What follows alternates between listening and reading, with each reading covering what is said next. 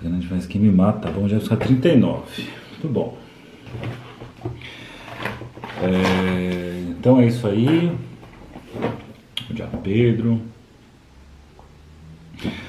O que eu vou comentar aqui hoje com o Ju é, é, um, é um conceito chamado é, narcisismo das pequenas diferenças. Que o Freud vai cunhar ali, vai falar a primeira vez num texto sobre tabu da virgindade, é isso? Aqui, cadê, cadê, cadê, cadê? Em que ele vai trazer pela primeira vez essa ideia do narcisismo das pequenas diferenças, que depois ele retoma num texto Psicologia, Psicologia de Massas e Análise do Eu, depois ele retoma em Mal-Estar da Civilização e depois ele retoma em Moisés e o Monoteísmo. Tá? Então temos aí é, algumas passagens em que Freud fala disso e eu acho até impressionante, né? um assunto que é tão rico e complexo ter sido colocado numa letra pelo Zezé de Camargo, né? É a pequena indiferença que me mata. Então, o que é a pequena indiferença que me mata, que mata nós, que mata o Zezé, que mata o ser humano?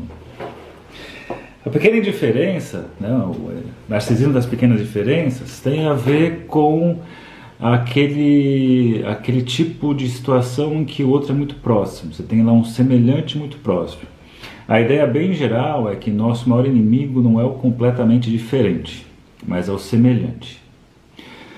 É, e aí vou trazer algumas coisas do texto do Freud, no Mal-Estar na Civilização, mas é interessante pensar nisso, assim, né? o quanto os maiores inimigos não são aqueles completamente diferentes de nós, mas aqueles que são muito próximos, aqueles que fazem litoral, que fazem fronteira, né? fronteira acho que é o melhor termo para usar, e que o Freud vai falar sobre isso. Então, para esquentar o assunto e falar isso que o Freud disse, que o Zezé de Camargo disse, é, temos aqui Mal-Estar na Civilização, capítulo. Cadê, cadê, cadê, cadê? No capítulo 5. Então vai trazer algumas coisas interessantes aqui. Ó. Não, 5 não. Tá. Capítulo 5, ele vai falar sobre isso na. Ó, só para quem quiser localizar, eu vou falar lá na frente, depois volto um pouquinho para trás. Na, na parte 5, lá quase no final, antepenúltimo parágrafo mais ou menos, que ele fala assim, ó. Certa vez discuti o fenômeno de justamente comunidades vizinhas e também próximas em outros aspectos andarem as turras e zombarem uma das outras, uma da outra, como os espanhóis e os portugueses, os alemães do norte e os do sul, os ingleses e os escoceses, vamos incluir aí, né, brasileiros e argentinos. E ele fala, dei a isso o nome de narcisismo das pequenas diferenças que não chega a contribuir para o seu esclarecimento. Bom, então vamos entender como é que ele chega nessa ideia do narcisismo das pequenas diferenças nesse texto. Então, volta a falar, ele fala disso em 1918, já o tabu da virgindade, ele fala disso Psicologia de Massas e Análise do Eu, e ele fala disso no Mostrar na Civilização, 1930, e ele fala disso em Moisés e o Monoteísmo, 1939. Então ele fala assim, ó, é, algumas coisas para esquentar nosso raciocínio. Ele vai dizer na parte 5, então, que no, no auge de uma relação amorosa não há interesse algum pelo resto do mundo. O par amoroso basta a si mesmo. Então basta você estar aí é, amando alguém naquele estado, aquele, aquele amor apaixonado, né? Que você não consegue pensar em mais nada. Por exemplo, Julio Iglesias, né? Coração apaixonado, só escuta a própria voz e ninguém mais. Olha só o Julio Iglesias nos ensinando sobre Freud. E ele fala um pouco mais para frente assim, ó. É, ele traz aquela frase famosa, ama teu próximo, que ele não vai tratar desse amor que ele fala aqui no começo. Ele vai mostrar, construir outro raciocínio. Ele diz assim: ah, as exigências ideais da sociedade coloca, ama teu próximo como a ti mesmo. É conhecida universalmente essa frase, ama teu próximo como a ti mesmo, como sendo uma máxima do cristianismo. Ele até coloca, o cristianismo, o cristianismo ostenta essa frase como se fosse né, criado por, por eles, mas que não foi, obviamente, anterior a eles, mas adota como tal. E vai dizer assim: é, como é que se é possível pensar se, essa, se, é, se é possível essa frase, amar teu próximo como a ti mesmo. E ele vai chegar ó, num ponto. Como será, como será possível? Meu amor é algo precioso para mim, algo que não posso despender irresponsavelmente. Ele me impõe deveres, os quais tenho que me dispor a cumprir com sacrifícios. Veja, quando amo ao trem, esse deve, ser, esse deve merecê-lo de algum modo. Não considero a vantagem uh, que ele possa me trazer, nem a possível importância dele como objeto sexual. Esses dois tipos de relacionamento não contam para o preceito do amor ao próximo. Então tá bom. Ele começa falando lá do, do coração apaixonado, os dois apaixonados, os dois amantes, que não olham para fora, se bastam, que é muito mais nessa dimensão da vantagem que é trazida e também como objeto sexual, mas ele fala, quando eu falo do amor ao próximo, não se refere a isso, se refere a uma outra coisa. Ele montar um outro tipo de, de, linha de raciocínio, coloca o Freud. Ele o merece, né, esse próximo, se em, importantes, se em importantes aspectos semelha tanto a mim, que possa amar a mim mesmo nele. Então, amar ao próximo significa que o outro tem algo meu que eu possa amar o que é meu no outro. Né? Então, no fim das contas, eu estou só amando narcisicamente a mim mesmo projetado no outro. É, ele o merece. Se é tão mais perfeito do que eu posso amar nele o meu ideal de mim. Muito bom. E aí, continuando aqui, ele vai dizer, né? Eu tenho que amá-lo se ele é filho de meu amigo, pois a dor do amigo, se algo lhe acontece ao filho, seria também a minha dor. Eu teria de compartilhá-la. Mas, se ele me é desconhecido e não me pode atrair, atrair para nenhum valor próprio, nenhuma significação que tenha adquirido em minha vida emocional, dificilmente o amarei. Então, eu consigo amar o próximo, esse que tem algo meu, que eu consigo enxergar, mas eu não consigo amar aquele que é completamente diferente de mim. Uma ideia bacana de pensar, né? É, e estaria sendo injusto se o fizesse, pois meu amor é estimado como um privilégio pelos meus. Seria injusto para com eles equiparar os aos desconhecidos. Então não dá para dizer o amor que eu tenho aos meus e os que eu tenho aos desconhecidos. Ah, mas eu amo a humanidade, eu amo ao próximo. Você pode até amar o próximo, o, o diferente. Mas, pensando em Freud aqui, você não ama esse próximo tal qual você ama aqueles que você conhece, aqueles que são próximos a você, aqueles que têm algo de, de, de que você se identifica, algo que você encontra algo seu nesse outro. Né? Olhando com mais vagar, encontra ainda outra dificuldade. Esse desconhecido não apenas não é digno de amor em geral, então desconhecido não é digno de amor em geral. Tenho de confessar honestamente que ele tem mais direito à minha hostilidade até ao meu ódio. Ele não parece ter qualquer amor a mim, não me demonstra a menor consideração. Então qual que é o lance? Freud está colocando. O desconhecido não tem consideração por mim nem amor por mim. E se precisar, ele zomba de mim sem a menor preocupação, pode tirar vantagem de mim, uma série de coisas. Mas ele coloca, porém, se esse desconhecido faz um negócio legal, né, se, se algum momento ele me respeita, é, se me considera alguma situação, imediatamente eu devolvo isso. Não. Quando esse desconhecido me poupa e me considera, acho-me disposto a retribuir, retribuir na mesma moeda, sem qualquer preceito. Então Freud vai dizer, é, o melhor mandamento do que amar ao próximo como a si mesmo seria amar teu próximo assim como ele te ama. Então, dependendo como você me ama, eu posso te amar. E diz mais embaixo: se fosse assim, eu nada teria objetar. Agora, amar ao próximo, ele está objetando. A outra, a outro mandamento que me parece ainda mais incompreensível, me desperta uma posição ainda mais forte. Ele diz: ama teus inimigos. Aí o Freud, sagaz, mas pensando bem, não é justo rejeitá-lo como com uma impertinência ainda maior. No fundo, é a mesma coisa. Se eu vou pensar, amar, amar o próximo como a si mesmo e ama teus inimigos, levando em consideração que temos no, algo em nós que é nosso inimigo, que tentamos combater, né, como Freud mostra, aí, por exemplo, no Luta Melancolia, além do princípio do prazer, essas coisas, você teria ali esse, esse inimigo e eu como sendo algo semelhante. O Saulo já destruiu o amor romântico hoje? Não, não destruiu não.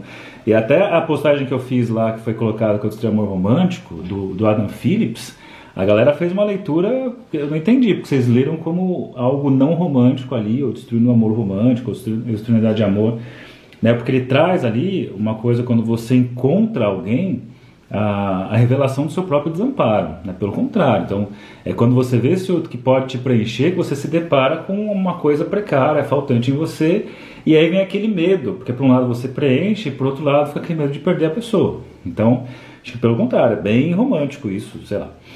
Bom, voltando para cá, então amar ao teu inimigo seria um ótimo caminho também, e diz assim, ó. Agora acredito ouvir de uma voz respeitável o seguinte: justamente porque o próximo não é digno de amor, mas antes teu inimigo é que deves amá-lo como a ti mesmo. Então, pelo que entendo, é um caso semelhante. Tá, aí vai colocar mais embaixo. Ó. O que de realidade por trás existe é um Freud aqui, ó, mal-estar na civilização. Então é um texto do Freud que ele está bem. talvez uma leitura um pouco mais pessimista assim, da humanidade. Ele traz, ó, apesar de eu concordar. O que de realidade por trás disso? Que as pessoas gostam de negar é que o ser humano não é uma criatura branda, ávida de amor, que no máximo pode se defender quando atacado, mas sim que deve ser, mais que, deve, que ele deve incluir entre seus dotes instintuais também um forte quinhão de agressividade. Que tem muita gente que faz essa leitura. Aí é uma questão de posição, cara. Você lê o mundo de uma forma, outro lê de outra forma.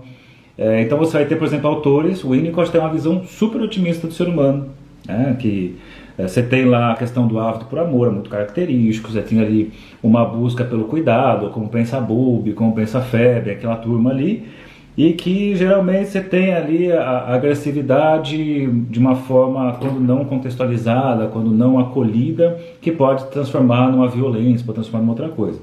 O Freud não pensa por essa via, ele vai dizer assim, ó, é, o ser humano não é uma criatura branda, ávida de amor apenas, ela também é agressiva. E que diz, ó, o próximo para o ser humano, pensando com Freud, é, ele coloca: o próximo não constitui apenas um possível colaborador e objeto sexual, mas também uma tentação para satisfazer as tendências, a tendência à agressão, para explorar seu trabalho sem recompensá-lo. É, Freud pensa assim, então, para que serve esse outro? É, e diz aqui que então existe essa parte que nós tentamos negar em nós mesmos, não somos esses seres violentos, somos seres do bem, né? somos seres bondosos, que a gente só é maldoso quando tem alguma reação. E ele traz uma leitura aqui interessante para os tempos atuais, inclusive, né? que ele fala: os comunistas acreditam haver encontrado o caminho para a redenção do mal. O ser humano é inequivocamente bom, bem disposto para com o próximo, mas a instituição da propriedade privada lhe corrompeu a natureza. Concordam com isso? O ser humano é bom, mas a propriedade privada é o que complica a história. A partir do momento que tem a propriedade privada, você cria o roubo, você cria uma situação de inveja, você cria uma situação de desigualdade, e que se eliminássemos essa diferenciação, teríamos então não mais inimigos, mas amigos. Então diz assim, ó. Como todas as necessidades estarão satisfeitas no comunismo, ninguém teria motivo para enxergar no outro um inimigo. E todos se encarregarão espontaneamente do trabalho necessário. Será então que a questão é propriedade privada? Aí é, ele vai dizer assim: que você encontra na própria infância ali, né? Você encontra as crianças no seu exercício, situações que já leu os três ensaios ou já conviveu com uma criança sabe do exercício de poder, que ela tem uma fase que realmente ela tem a satisfação é, na, é, de dominação sobre o outro, um lugar é, sádico com o outro, masoquista com o outro, de uso, de abuso, de exploração, né? Então, será que isso teria a ver com a questão da propriedade privada ou isso é algo meio que inerente às nossas características humanas, esse ser aí da passagem do animal para o cultural? Evidentemente, não é fácil para os homens renunciar à gratificação de seu pendor à agressividade. Muito bom. E olha que legal isso aqui. Isso aqui é frase para pensar em fim de ano, em nossos tempos também, né? Você pode dizer assim, não, mas eu não concordo porque eu sou uma pessoa, eu, eu sou uma pessoa que só tem amor. Uhum. E eu tenho meu grupo de pessoas que a gente se reúne para falar de amor, para falar de coisas boas apenas. Tá. E nós somos assim, né? A gente só. É, é, tudo é amor. Beleza. Agora, vocês amam a todos, assim, consideram todos essas pessoas dignas de amor? Ah, não, mas tem aquela pessoa lá que não, né, também não se esforça, né? Tem que se esforçar, senão não sei o quê. Com certeza, a melhor dos, das pessoas, a, a, melhor, a pessoa que se intitula a melhor de todas elas, o grupo que se intitula melhor de todas elas, com toda certeza vai ter aquele que odeia, aquele que tem uma agressividade direcionada, mas pode ser que segura. E ele vai dizer assim, ó: Sempre é possível ligar um grande número de pessoas pelo amor, desde que restem outras para que se exteriorize a agressividade. Não é isso? É possível um grande número de pessoas se reunir pelo amor, desde que tenha ali algo para exteriorizar a agressividade. É, você pode até te fazer exemplos clássicos, né? Você pode pegar reuniões familiares. Né? Você tem a galera que se une da família e eles têm que ter alguém aí da família para falar mal. Desde que tem alguém para odiar, ah, mas a sua tia, o seu tio, o seu primo, sua prima, sua mãe, seu pai, não sei quê, tem que pegar alguém ali para ser esse lugar para depositar a agressividade. Então, a agressividade tem que ir para algum lugar.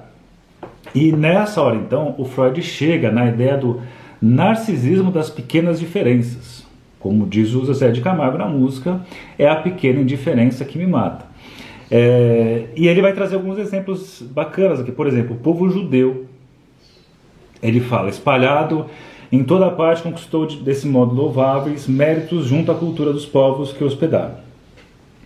É, aí ele fala assim: aqui é uma ideia, um raciocínio que você tem no livro do Geraldino Alves, o 12 lições de Freud e Lacan, que ele fala assim a questão do duplo também, né? Que eu vou juntar daqui a pouco esse raciocínio é, da ideia de por que o ódio né, dos, dos alemães ali, da, entre aspas, raça ariana com os judeus. E ele coloca assim, como é que a raça ariana quer ser a raça pura, ela pode estar no mundo em que existe o povo que se auto-intitula o povo escolhido. É, se a raça pura, a melhor das raças, como é que pode ter a raça que se auto-intitula o povo escolhido? Então ali, e aí veja, as pequenas diferenças, você pode entender vizinhança. É onde faz vizinhança, é onde faz fronteira. Então, esse narcisismo das pequenas diferenças é o que vai mostrar, sei lá, uma série de coisas. Por exemplo, o quanto você tem pessoas que são pobres e que sofrem preconceitos, geralmente de pessoas que são mais pobres ainda. É, pobres sendo agressivos com pobres. É, a música Haiti, do do Caetano e do Gil, que ele diz assim: Pra ver do alto, a fila de soldados quase todos pretos, dando porrada na nuca de malucos quase todos pretos, acho que é assim, se não me engano. Que você tem a hostilidade com aquele que é muito próximo a você. Né? No Japão você tem isso. Você tem lá, por exemplo, um, um povo considerado camponês, como se fosse Dalits, né? Que são pessoas que são muito próximas, é a mesma genética, é o mesmo tudo, só que tem algum ponto de diferenciação, é o Capitão do Mato, por exemplo, né? Você tem algum ponto de diferenciação que é mais ou menos assim, se for por ali, né, se for pra, por, por esse... É, é, eu estou quase caindo nesse lugar. Então esse pobre, que vai ser o mais preconceituoso, é aquele que está a um passo de cair nesse lugar, de ser rejeitado. Você tem, por exemplo, na história dos Estados Unidos, né, depois de abolição né, de, de escravos e tudo mais, você tem, você tem a Ku Klux Klan sendo formada e coloca assim que os, os piores, os, os, grandes perseguidores eram a, a, comunidade mais, mais pobre, né, que era o medo de cair no lugar de ser um escravo, de ser o próximo escravo, de ser explorado.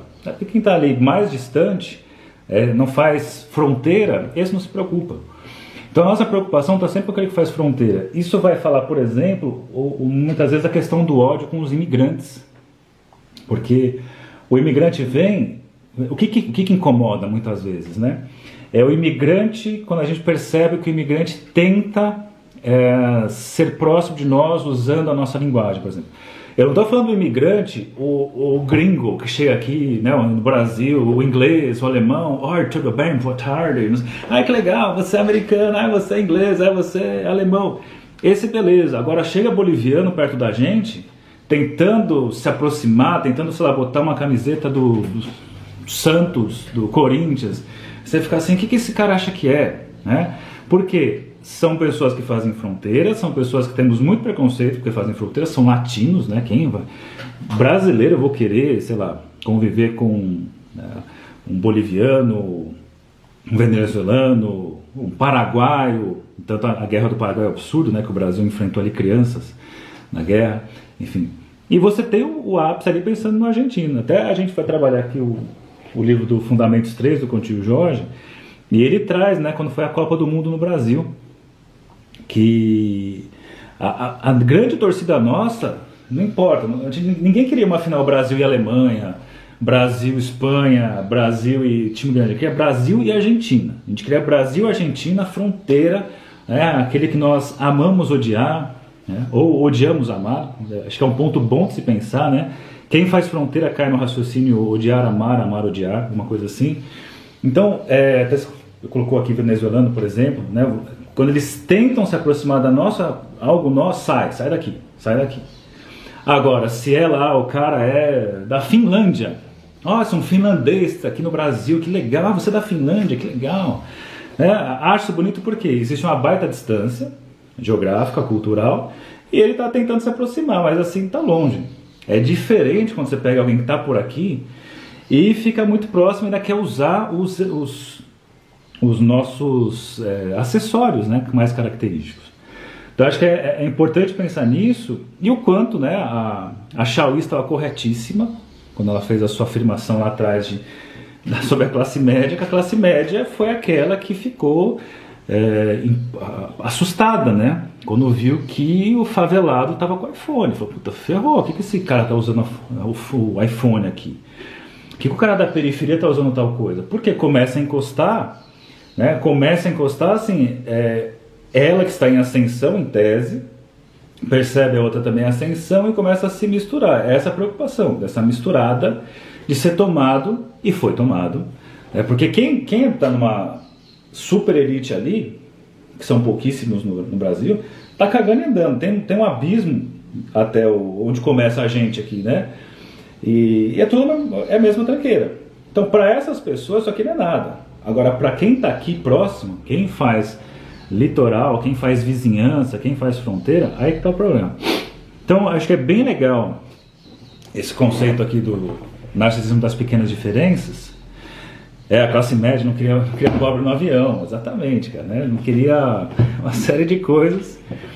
É, porque aconteceu, né? A, a patroa ia para Disney e a empregada ia para Disney, né? Ela podia ir para Disney. Onde já se viu? Quer para Disney? Como assim quer para Disney? Eu que nunca fui para Disney, a minha empregada foi para Disney. Isso eu escutei algumas vezes. Eu que nunca fiz tal coisa. É, tem domésticas, enfim. Então, olha quanta coisa legal de se pensar, mas também acho legal pensar nessa esfera social, porque o mal-estar na civilização vai para essa via, mas também é muito legal pensar é, na clínica, né? Na clínica, porque você tem aí na clínica a, a questão do, dos que nos incomodam no dia a dia. Porque também é assim, né, galera? A gente começa a escutar esse assunto, aí começa a botar na conta do outro. É, porque lá o, o, aquele ali que fala da. o que é da classe média, fala de não sei quem, a gente começa a contar pro outro, mas puxa para nós também. Porque a nossa relação com o vizinho também é muito difícil. É, nós aqui, eu na minha clínica, eu nas minhas queixas, nos meus encontros tanto numa esfera social, mas também numa esfera individual ali, né? Pensando nas coisas que eu me queixo na, na minha análise, quando eu vou lá e fico do divã falando, falando, falando, e vocês também.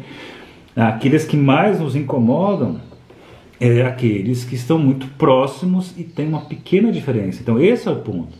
Né? Os nossos inimigos são aqueles, é, são, são semelhantes e não diferentes. Até coloca aqui, isso também diz respeito aos irmãos, perfeito, né? Caim e Abel, inclusive, ali você pensar, são os irmãos. Você tem ali um começo, um narcisismo das pequenas diferenças e tentar se livrar disso. Então, esse é um assunto que traz muitas reflexões legais, tanto para a esfera política, econômica, social, também para a questão da clínica, do individual ali, é, do quanto esse outro que é, é muito próximo. Eu sempre falei isso na sala de aula, né? Existem aquelas pessoas que até que é uma ideia que não é minha, nem só de uma pessoa, mas, por exemplo, Jung fala daquilo que nós odiamos, que tem algo a se aprender com esse que nós odiamos. E, e é interessante que é um raciocínio que tem no Jung, você pegar no Lacan, por exemplo, a ideia do duplo, E o duplo tem uma dimensão bem interessante, porque o duplo é aquele que é igual a mim, e por isso ele ameaça tirar o meu lugar. Então vamos pensar se aquele raciocínio de que o Freud usa no, no Introdução ao Narcisismo, Sua Majestade o bebê, né? Sua Majestade o bebê, o bebê é a fase narcísica, é um rei e só existe um rei. Né? Se mais alguém quiser ser rei, vai ter uma disputa pelo trono, vai ter ali violência e morte, para só sobreviver um e ficar ali um rei. Aí caímos de novo em Hegel nessa história. Então, é, essa ideia assim, né, de o quanto um semelhante por um lado, ele diz quem eu sou, ele é, ele é necessário para me identificar, para ver quem eu sou, mas ao mesmo tempo, ele é uma ameaça para mim, porque nós somos iguais, mas tem ali a pequena diferença que pode ser um ponto de eliminação de um e de outro. Então acho que legal é, pensar por essas vias. Ah, tanto que até brinco nas aulas assim, né? De nada pior quando alguém fala assim, nossa, vou te apresentar alguém que é igualzinho você. Nunca dá certo. Você nunca conhece alguém que é igual a você, que você acha legal. Você acha, você não sou idiota desse jeito. Não, eu não sou dessa forma. Não, eu não sou assim, assim, assado. A pessoa diz que, é igual a você e você é completamente incomodado. Porque aproximou, falou assim, ó, são vizinhos. E se você viu ali vizinhança em vocês, a coisa ferrou. Né?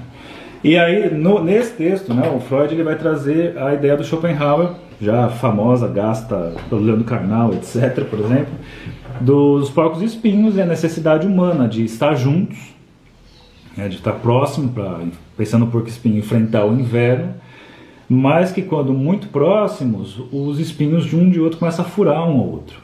Então, essa vizinhança fura e é necessário se afastar.